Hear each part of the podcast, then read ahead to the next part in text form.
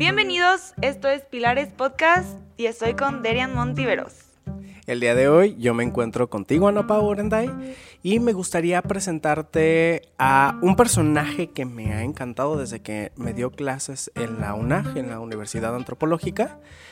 Y eh, justamente algo que me agrada mucho es eh, que se centra en lo existencial, en lo psicocorporal, pero una de las materias que a mi parecer me sorprendió demasiado fue el enfoque hablando acerca de los géneros, la sexualidad y sobre todo, pues bueno, ahí es donde, donde más se desarrolla. Me acompaña el día de hoy, o nos acompaña el día de hoy, el maestro Orlando.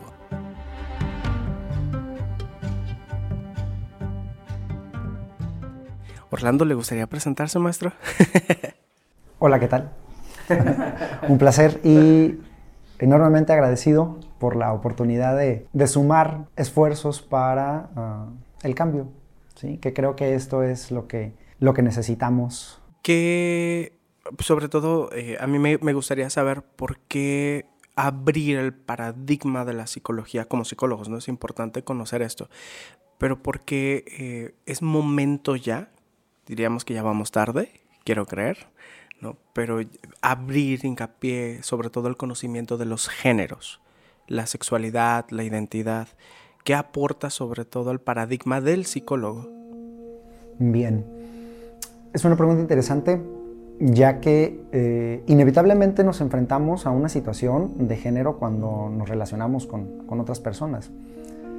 Y ciertamente, constantemente lo digo en, la formación a otros psicólogos que difícilmente encontraremos a un usuario que nos diga, tengo un problema con mi género. ¿Sí? Sin embargo, al momento de estar trabajando en, el proceso terapéutico, en muchas ocasiones nos encontramos, o bueno, me encuentro como terapeuta, que todas estas ideas y, estos comportamientos disfuncionales, hablando ya estrictamente en un, aspecto psicológico, tienen una raíz precisamente en una construcción ¿sí? de lo que es su género. Es decir, por poner un ejemplo, encontramos al chico que tiene un problema porque no puede o no, no se siente seguro para invitar a salir a, a una persona, ¿no? Hombre, mujer. Y cuando entonces profundizamos en esta situación me doy cuenta que precisamente es por esta imposición de género en donde el varón tiene que cumplir con ciertos aspectos y ciertas situaciones y como no puede cumplirlas, porque no tiene un trabajo estable, porque no tiene una imagen o una estética determinada, entonces eso lo lleva a que vaya conmigo a consulta y me diga, ah, no tengo confianza para salir. Entonces no es una confianza propia como tal, sino es una construcción social a la que está sometido. Y eso es por poner un ejemplo de los tantos que podemos encontrar en donde, por supuesto que es una cuestión de género. ¿sí? Y en donde su felicidad, incluso su proyecto de vida estará velado, incluso limitado por una construcción social. Que además, pues no es tan rígida como quisiéramos pensar o como necesitamos. ¿Quién nos fomenta el género? Evidentemente pues, es una construcción social y al ser una construcción social todos participamos de, esta ideología. En un sentido común, pues la familia pudiéramos decir que, es, que son los primeros que nos muestran qué es eh, el género tan sencillo como pensar en, todas las características que provee un padre y una madre a su hijo desde pequeños.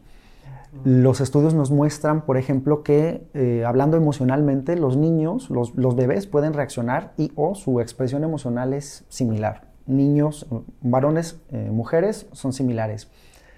A la edad aproximadamente de los 5 años, cuando empieza entonces a instaurarse lo que es propiamente el aprendizaje del género, en donde mamá y papá ya, ya hacen esta, esta división binaria entre lo masculino y lo femenino, entonces es ahí donde ya comenzamos a ver una diferencia entre cómo responde un niño y cómo responde una niña.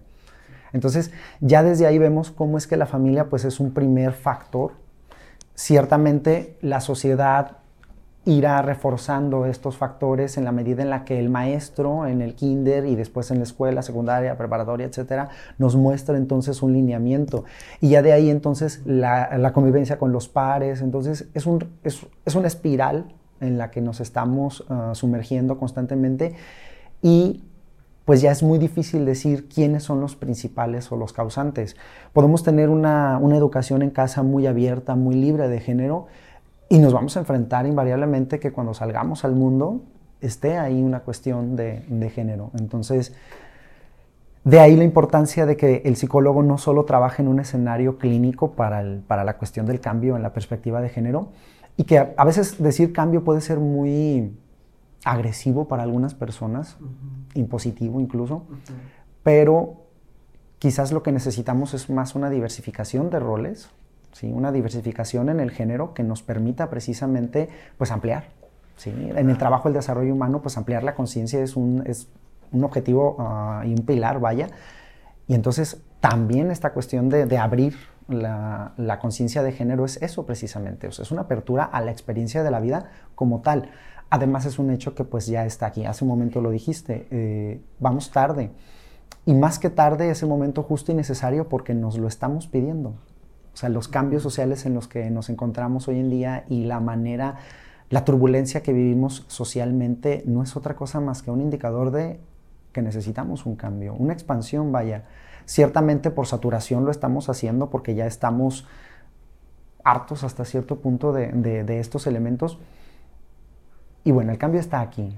Y se los he dicho a, mis alumnos, si no vas con el cambio, serás arrastrado por el cambio. Así que, pues tú qué quieres hacer. ¿Y cómo puedes empoderar tú a las familias, otras personas, como para que comprendan esta diversidad de género? Pues. Es más sencillo de lo que creemos, de hecho. Hablando de los padres específicamente, una de las cosas que más les pido ah, en consulta es que observen a sus hijos. Estamos tan inmersos en este sistema social que de pronto se vuelve una especie de velo para la realidad. Es, de hecho, un velo, pues, a la realidad. Y cuando mamá y papá se enfrentan a la realidad de su hijo, porque lo tienen todos los días presente, entonces podrán observar que el adolescente, el adulto joven vaya o de la edad que tenga, es una diversidad de, roles y de género ya, ya manifestada, pues, o sea, ni siquiera hay que hacer nada más que solo respetar, y, por respetar me refiero a, observar, o sea, darme cuenta y tenerlo ahí frente a mí. Entonces, más que este empoderamiento es un reconocimiento, es una reivindicación de lo que ya existe. Ciertamente algunos padres se enfrentan con, con el, con el hecho de que no cumplen con las expectativas sus hijos y hablando de una cuestión de género, porque de pronto hoy en día tenemos todo este sistema de, fiestas de revelación de sexo, por ejemplo, vaya, en donde se vuelve una condena para el niño o la niña, todavía no nace y ya hay todo un esquema creado para él, para ella. ¿sí? Entonces, Imagínate el sesgo tan enorme que puede generar en tu conciencia que mamá, al saber que va a tener una niña, ya ni siquiera va a permitirse descubrir cómo es esta niña. La va a llevar a lo que ella y o la sociedad le ha impuesto de lo que tendría que ser una niña. Y esta niña puede tener entonces capacidades maravillosas, ¿sí? Y como mamá no la observa, sino la encamina, la orilla, la obliga incluso a, a determinados comportamientos, determinados gustos, determinados patrones, la respuesta entonces se vuelve muy limitada. Mamá entonces no observa a su hija y no se da cuenta que puede tener a una hija y un hijo juntos, vaya, ¿no? Siguiendo este, esta línea binaria. Entonces, observar es una de las cosas más sencillas, vaya, que, que bueno, se escucha sencillo, pero lo, en realidad... Pues, no lo hacemos. Exacto, exacto. O sea, tiene, tiene su, su, su interés en, en responder a lo que está pasando, a lo que sucede en ese momento. Entonces, al observar a tus hijos y al observar a las personas que están a tu alrededor, te darás cuenta pues que no es que seamos ni femeninos ni masculinos, por ejemplo, sino que somos femeninos en ciertas áreas de nuestra vida y masculinos en otras áreas. Entonces, mamá y papá pueden comprender esto al momento en el que encuentran que su hija efectivamente juega con muñecas, pero también trepa árboles, por ejemplo. Entonces. Este empoderamiento está dado en el que yo puedo observar a mi hija y reconocer cómo y de qué manera se desarrolla, se desenvuelve con los demás. Sí, estoy de acuerdo. Y maestro Orlando, ¿cómo podemos nosotros como argumentar con estas personas que pues dicen obviamente que biológico, bueno, yo soy estudiante, no sé mucho del tema, que biológicamente pues el hombre tiene que pues ir, salir, ¿no? Trabajar, proveer, todo eso, y la mujer se queda pues en casa, haciendo el aseo, todo eso. ¿Cómo podemos como pues argumentar contra eso pues? Mm, al igual que, que en esta construcción social, los estereotipos de género son algo milenarios. Efectivamente tienen una fuerza enorme porque en sí el estereotipo, la función del estereotipo es facilitar la comprensión de la realidad. Evitamos entonces con ello meternos en tantos problemas y decir, bueno, los hombres son azules y las mujeres son rosas. Y con ello entonces nos lleva a, ya no tener que estar tan interesados y sobre todo interesados, ya no me esfuerzo en conocerte a ti, por ejemplo, ¿no? Al ser, al ser una chica, pues ya sé. Al momento en que me dices que eres mujer, yo puedo darme una idea de lo que te gusta y de lo que no te gusta. Y obviamente ni siquiera tienes que decirme que eres una mujer, ¿no? Porque la estética me va a ayudar entonces a, decir, ah, es una chica. Entonces hay un montón de cosas que ya no te voy a preguntar. Yo voy a dar por hecho. ¿Sí? Ya hay una perspectiva social esperada. Así es. Entonces, al momento en el que tú empiezas a presentar otros elementos, ahí mi cerebro va a entrar en una disonancia en donde yo voy a tratar de justificar que seas una mujer. ¿sí? Entonces, hay tanto que, puedes mostrarme de lo que tú eres y precisamente esta situación nos lleva a, crear el sesgo, o bueno, nos ha llevado a crear el sesgo de que biológicamente hablamos de, una cuestión de hombres y mujeres. Efectivamente te puedes encontrar eh, en, estas, eh, en estos espacios académicos un sinfín de información y de datos argumentos muy sólidos que nos hablan de cómo es que hay una diferencia de sexos, porque efectivamente lo hay, pues, o sea, hablando de una cuestión biológica, sí hay, sí hay un cerebro, vaya, eh, femenino, masculino, o un cerebro de mujer, de hombre, por la, el peso, por el tamaño, sí, por las conexiones y demás. Pero sin embargo, también existe una cantidad enorme de argumentos donde nos dicen, pues, que no es necesariamente así. Piensa lo siguiente, si tú vas a una cita ciegas y sabes que la persona con la que vas a salir es un hombre, por ejemplo, ¿qué vas a pensar de este hombre? ¿Llevarías dinero para pagar la cena? No. ¿Por qué no? Exactamente, la sociedad te dice que no, que tiene que pagar él, pero tú sabes, o sea, yo la verdad soy una persona y mi novio aquí está, no me va a dejar mentir, que me gusta yo pagar, o sea, él no me deja porque es muy caballeroso, la sociedad, ya ves, pero sí, yo sí siempre vengo preparada, pues. O sea, yo no me dejo como de que no, pues yo veo este lado de que los hombres también sufren. O sea, que los hombres no sabes si gastaron mucho el Uber, este, no sé, los gastos que tengan. Entonces yo sí veo esa parte, pero hay mujeres que no lo vemos. Claro, y entonces el, primer sesgo es este, ¿no? Ok, pues él va a pagar la cena porque además él me dijo y es el hombre, ¿no? Entonces... Que yo esperaría que él me invitó, él va a pagar. Exacto, ¿no? Entonces ya creamos este sesgo y así podemos entonces ubicar ciertas cosas. Voy a pensar entonces que tengo que cuidarme porque qué tal que este, sea violento, ¿no? Porque los hombres son violentos, vaya, ¿no? Así lo dice la literatura, ¿no? En algunos lugares. Y entonces vamos creando todas estas ideas ciertamente, aunque aun cuando podamos definir que hay un hombre, hay un cerebro de hombre, de mujer, cuando hablamos de una cuestión de género, entonces estamos abiertos a una posibilidad infinita, ¿sí? Y lo que hoy en día llamamos, pues, eh, un mosaico de géneros. El cerebro es tan, tan enorme, vaya, tan, tan infinito en esta cuestión que hemos y seguimos descubriendo aspectos de él que no son tan sencillos como para ponerlos en esta en esta línea binaria entre lo femenino y lo masculino. Es que es traspasar lo que dice la sociedad, o sea, más allá del género, es como tu personalidad, el cómo tú eres, lo que quieres, eh, tu alma, pues, ¿no? O sea, no lo que la sociedad te dicte que ah, el hombre tiene que ser esto, es como tú, si eres buena persona y tú quieres pagarle, pues adelante. Claro, hemos generado esta idea precisamente de, cómo es que por ser hombre tienes estos rasgos, cuando en realidad los rasgos pueden ser muy amplios. Sucede algo parecido, por ejemplo, con los signos zodiacales, ¿no? Que, tan, tan, tan de moda están hoy en día. ¿En qué sentido? Claro que si tú lees tu signo zodiacal vas a encontrar todo un montón de situaciones y de características y rasgos de personalidad que claro vas a decir, sí, son míos, son míos. Si lees los 12 signos zodiacales, por supuesto que te vas a encontrar en alguno. Tienes de los. Entonces, lo mismo sucede. Si me das una lista de características y no me dices que son masculinas, pero son socialmente aceptables, funcionales y eh, buscadas, me voy a acomodar. Cuando me dices que estas características son de mujer, yo de varón, entonces puedo entrar en un conflicto, ¿sí? Y e incluso cambiar mi idea y decir, no, no las quiero. Porque socialmente también entendemos, desgraciadamente todavía vivimos en, eh, una sociedad que hay una ligera, si tú quieres, ligera ah, tendencia al favoritismo, ¿no? Hacia lo masculino que hacia lo, hacia lo femenino. Entonces, ahí vemos lo susceptible, ¿no? Que es esta situación de, ah, pues me conviene ahorita ser lo masculino y me conviene en algún momento ser lo femenino. ¿Sí? Cuando en realidad puedo ser masculino en un trabajo por las características que me están pidiendo en el trabajo, pero puedo ser también en, mi casa femenino, ¿sí? Y tener entonces esta expresión de cariño y de ternura hacia las personas que quiero y hacia todo lo que me rodea. Fíjate, quiero contar una anécdota antes, muy interesante, muy padre, que tuve con, con mi novio, una experiencia.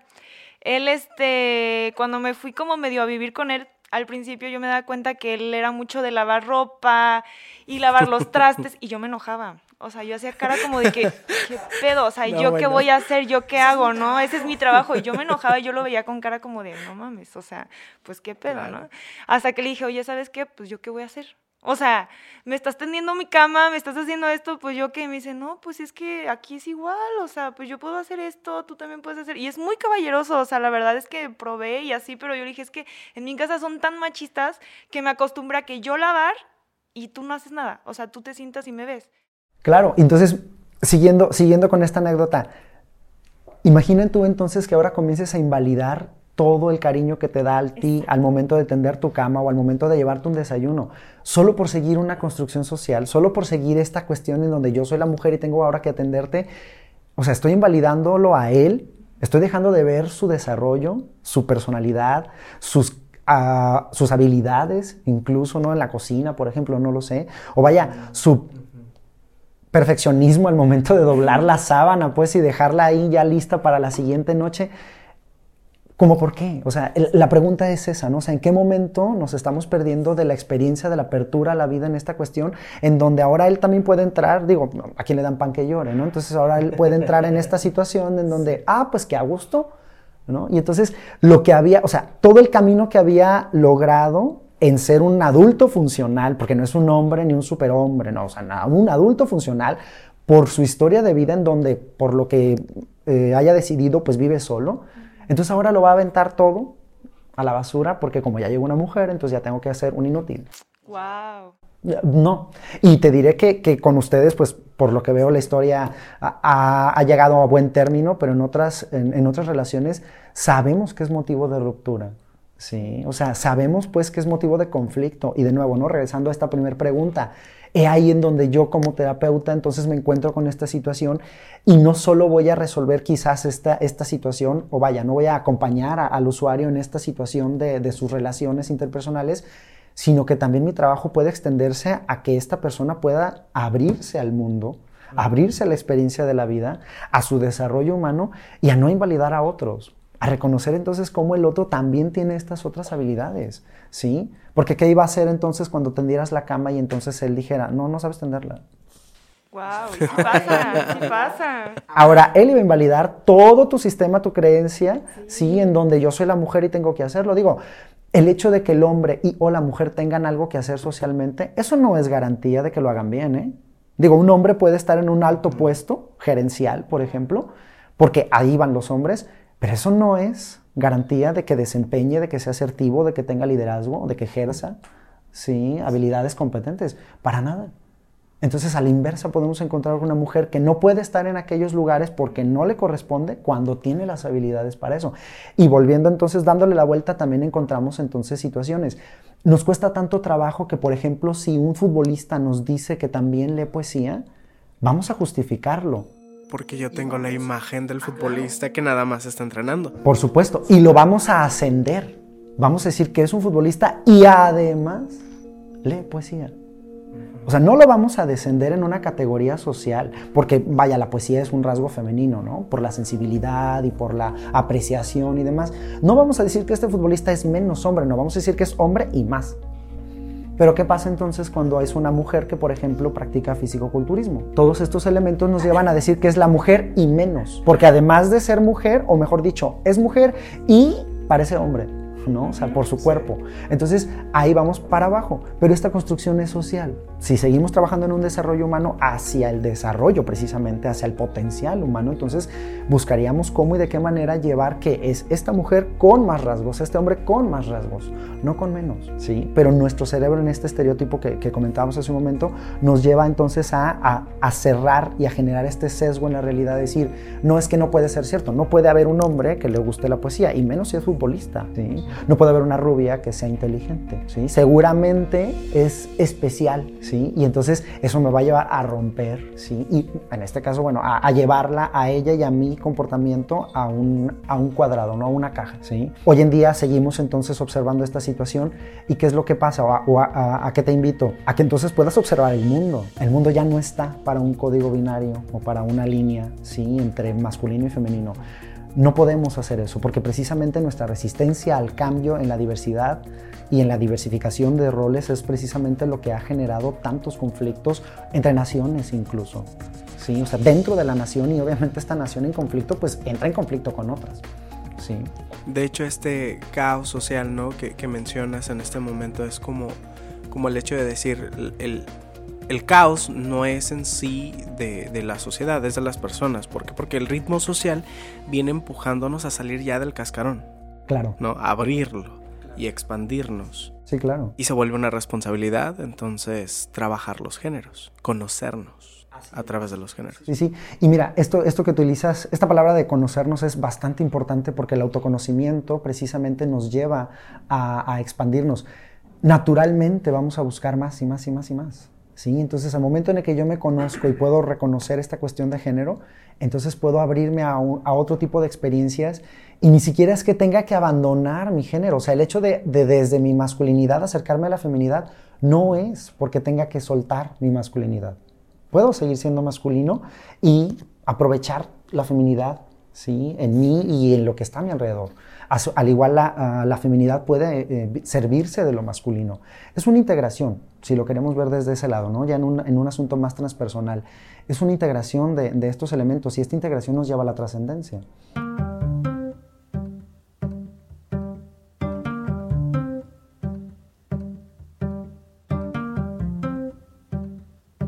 Y pues bueno, este es un tema buenísimo, creo que da para más y claro, la invitación es seguir viéndonos en un siguiente episodio para continuar donde nos quedamos. Y pues bueno, esto fue Pilares Podcast, presentado por la Universidad Antropológica de Guadalajara. Yo soy Derian Ontiveros. Y yo soy Ana Paula Orendain. Nos vemos en el siguiente episodio, que es Género, parte 2.